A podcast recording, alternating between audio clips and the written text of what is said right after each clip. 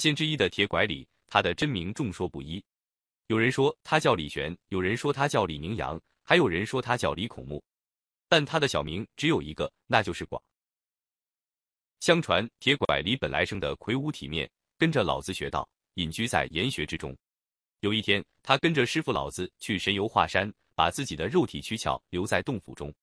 临走时，他对一个新来的弟子说：“如果七天七夜后我的神魂还没有回来的话，你就把我的肉体取巧焚化了吧。”嘱咐完，他便飘飘然游山玩水去了。铁拐李那位新来的弟子倒是很听话，在洞府中守着师傅的肉体，寸步不离。这弟子整整守了五天，事有凑巧，到了第六天的时候，他的哥哥跑来给他送信，说是他老母亲生命垂危，临死前非常想见他一面，让他无论如何也要回去一趟，不然晚一点，可就永远见不到老母亲了。铁拐李的这位弟子一听，直急得如热锅上的蚂蚁，恨不能肋生双翅，马上飞到老母亲的病床前。可是他又想到，师傅临走时一再叮嘱，要自己一定要守到第七天。再有一天，我就可以完成师傅的嘱托了。他便决定无论如何都要坚持把这最后一天守完。到了第七天的早晨，心急如焚的弟子看师傅还是没有回来，便有些沉不住气了。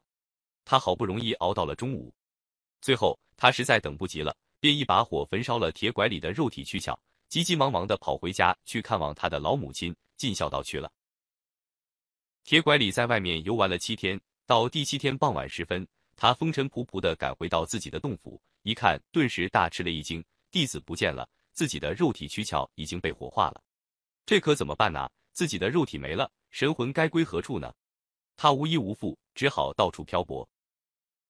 一天，他看到树林里有一具尸体，便不管三七二十一的钻了进去。失去肉体的游魂总算有了皈依，可是当他站起来的时候，却觉得有些不大对劲儿。原来这个人竟是个瘸子。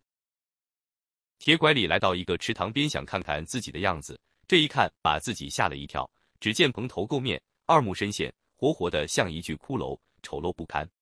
正当他懊悔自己没有找对人的时候，忽听身后有人拍手说：“不可只看相貌，真道应该到形体表象之外去求得。你只要用心修炼，便可以成为怪象真仙。”他听了师傅老子的这番开导的话，顿时茅塞顿开，不再为自己的相貌而难过了。老子见他头发乱蓬蓬的，确实不像样子，便送了一个金箍给他，让他束住乱蓬蓬的头发，又给了他一根铁拐杖，让他拄着走路。他因此得了铁拐李的绰号。从此，这个相貌奇特、又瘸又拐的神仙便开始云游四方。他背着个葫芦，专为人们除灾驱难。